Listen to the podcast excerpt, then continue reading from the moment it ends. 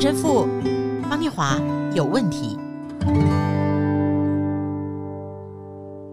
嗨，大家好，欢迎来到陈神父方念华有问题，我是念华。Hello，大家好，我是陈老师陈神父。哎，神父，我想问哦，在哪些事情上，神父你个人通常比较相对容易有同理心？嗯，哎，我对那些在太阳底下讨生活的人，会比较多愿意付出，多愿意去帮忙。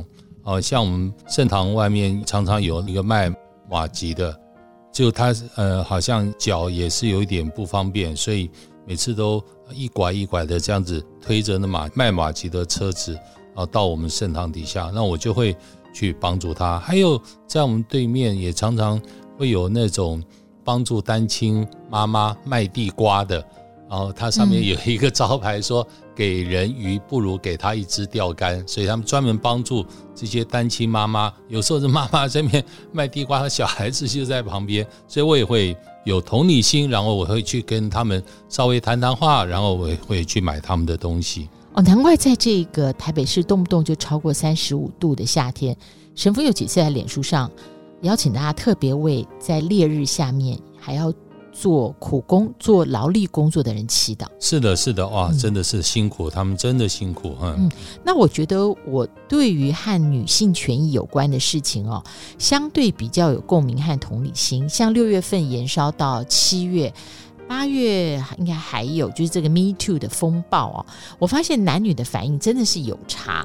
那后来越来越多的女性，她们愿意具名出面揭露呃，公众人物曾经带给她们性骚甚至很不幸的这个性侵的遭遇哦。但我身边就有不止一个男性的友人会说：“哎呀，这么久以前的事了，那以前怎么不说？”哎，其实我觉得他们讲这种话哈，就是对被害人缺乏同理心，是，也不愿意去了解说为什么被害的人他恐惧不敢吭声的那个压力。嗯，所以在这个事情上，我发现很多同理心的落差，其实是跟性别从小怎么被教养长大那个性别教育的差异很有关系。哦，是，所以最近好像有一个里长刚刚当选优秀里长，然后他还在文章上面去指正。全台湾最漂亮的里长的一些花边新闻，然后到最后哇被骂翻了哈。嗯，对，同理这个事情不容易。我们先看一下圣经马太福音第七章第十二节。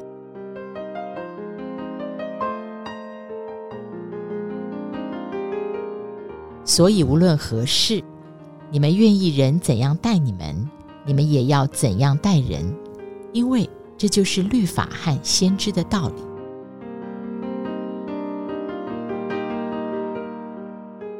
短短的，好一节经文。对，神父啊，这个愿意人怎么对你，你就该怎么做。中文里面哦，“己所不欲，勿施于人”，好像只说了一半。嗯，啊，勿施于人。但是耶稣说，所以无论何事，你们愿意人怎样待你们，你们也要怎样待人。是，所以耶稣在同理心的概念上，我感觉好像更积极一点。哎，对啊。就像刚刚念华说的，中国人讲“己所不欲，勿施于人”。你不想做的，不想加在自己身上的，也不要加在别人身上。嗯嗯嗯。但他并没有说，那你想要的呢？所以耶稣讲的是“己所欲，施于人”。你想要的，也有同样把它给在别人身上。所以这就是在我们的生活上说，你愿意人怎样待你，你怎样待人。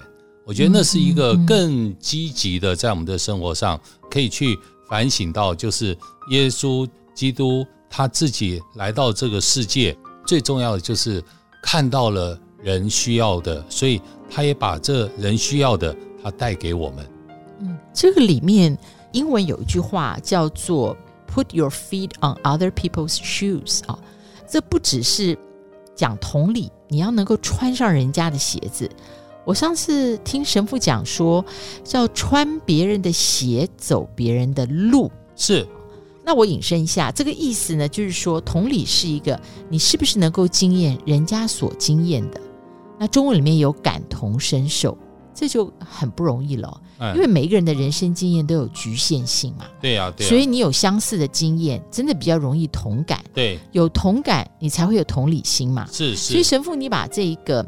穿别人的鞋的这个英文，你又衍生成穿别人的鞋走别人的路，这个同理心的实践就更彻底一点。哎，念华，我真的很喜欢耶稣基督来到这个世界。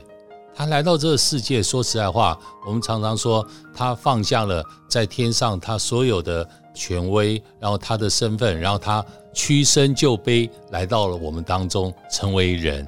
嗯，啊，这就是穿人的鞋。穿别人的鞋，嗯哼，但他不只穿我们的鞋，他还走了三十三年。说实在话，他可以来就是一个成年人的样子样貌，对不对？他可以一来就是，就是一个先知跟导师，就是一个。所以他如果一直是先知，对，一直证明他讲述先知的话，我想在短期的收效上，他应该会有很多很多人跟在他后面。对啊，所以你看他走。三十三年人的路，所以这就是穿别人的鞋，走别人的路。所以耶稣越走人的路，他应该是在我们的生活当中，可能去感受的就是他越觉得人真的需要救赎。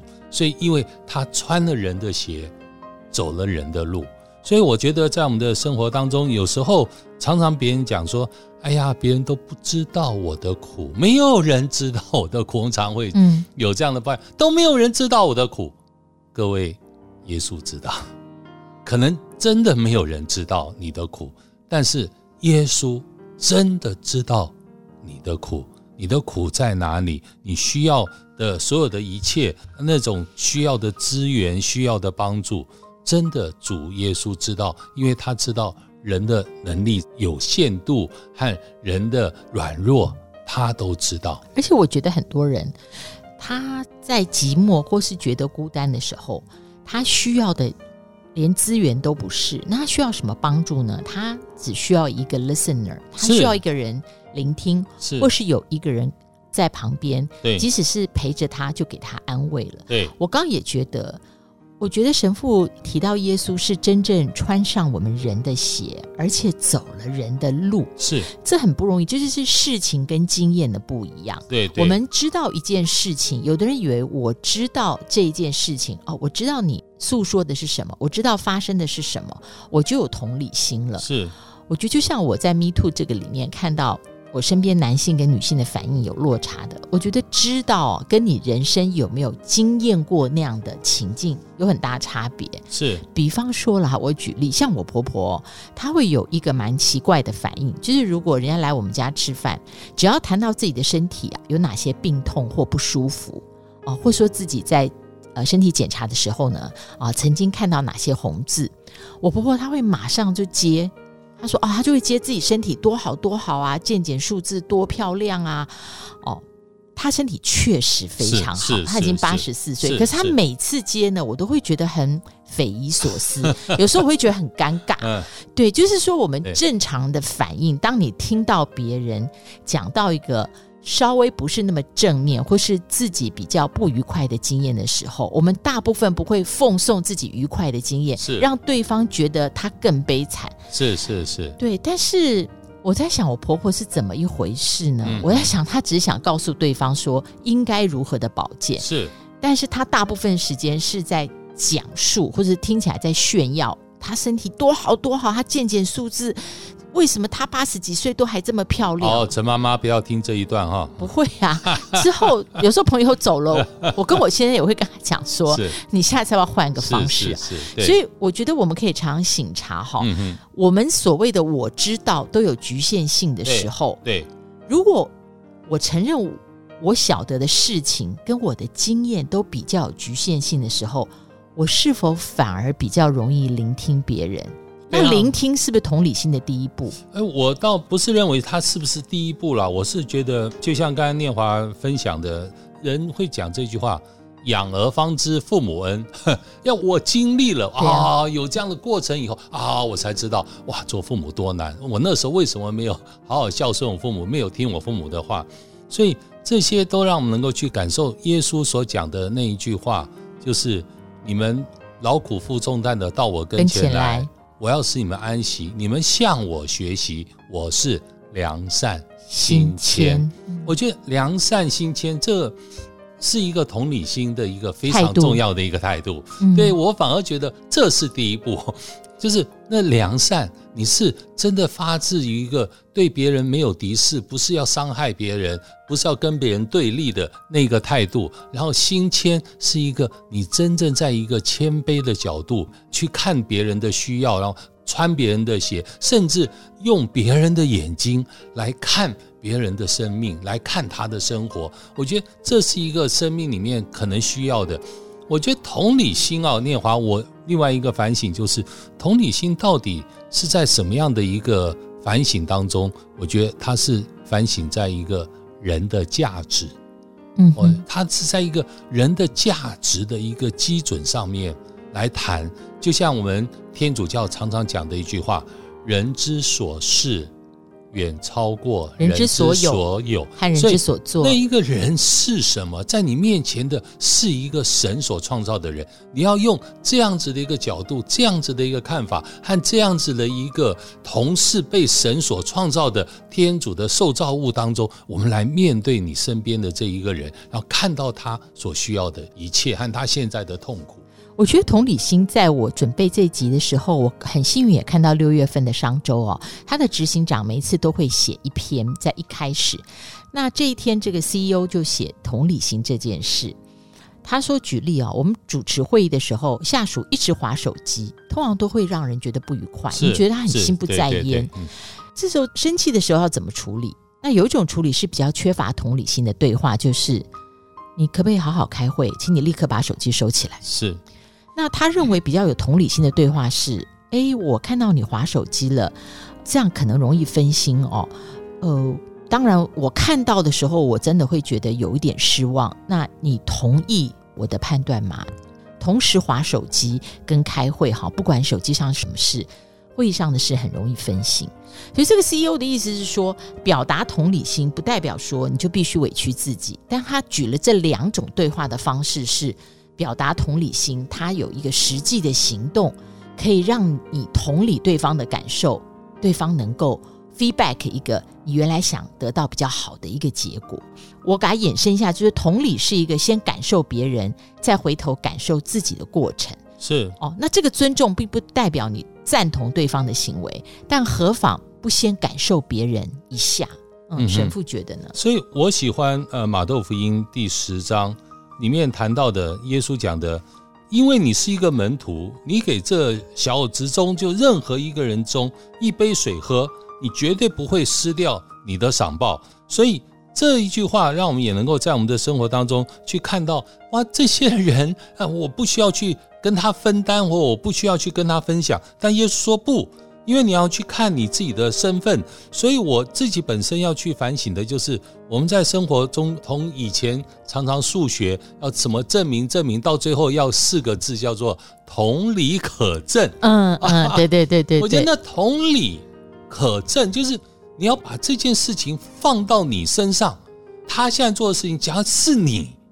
同理可证，嗯，你也是这样子无视于他吗？你也会这样子？呃，假如今天是你主持会议，你看到别人划手机，你会很快乐吗？所以就反过来放到自己的心里面去想，这样子的自己的态度，我觉得这是耶稣讲的，就你不要去看这些人。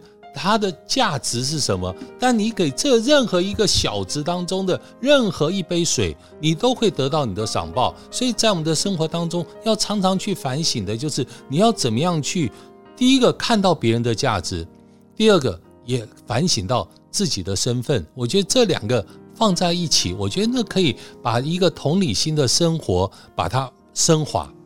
哎，是在基督内，是在基督内。最后的是刚好也在最近我的 Focus 播到一个很有意思的哦，就日本现在用这个 Chat GPT 聊天经纪人开始试着当心理咨商，因为内向的人很多，所以他认为跟机器人倾诉比较有安全感。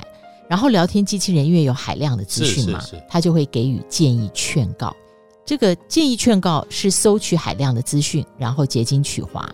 所以在日本现在试用这个聊天机器人做心理咨商的时候，一般的反应竟然是聊天机器人比较有同理心。所以有有时候我真的想，就同理心有时候会变成情绪勒索啊！你都没有同理心，我们常常在生活上面没有去跟别人呼应或什么，他就会挂一个这种大帽子给。哎呀，你都没有同理心，他有时候也会变成某种程度的情绪勒索。所以我觉得我们自己本身还是要互相在那良善。新签的基准上，我们一起往同理心的慈爱一起往前迈进。耶稣说的：“你愿意别人怎样待你，你就先怎样待别人。”这个节目呢，也邀请听友用实际的行动支持我们的直播，好不好？让我们节目呢能够持续分享更多经文给听众。支持的专线是零三五一六三九七五零三五一六三九七五分机二零八，欢迎您。赞助支持我们的节目，愿主保佑，让我们一起良善心谦。再会喽。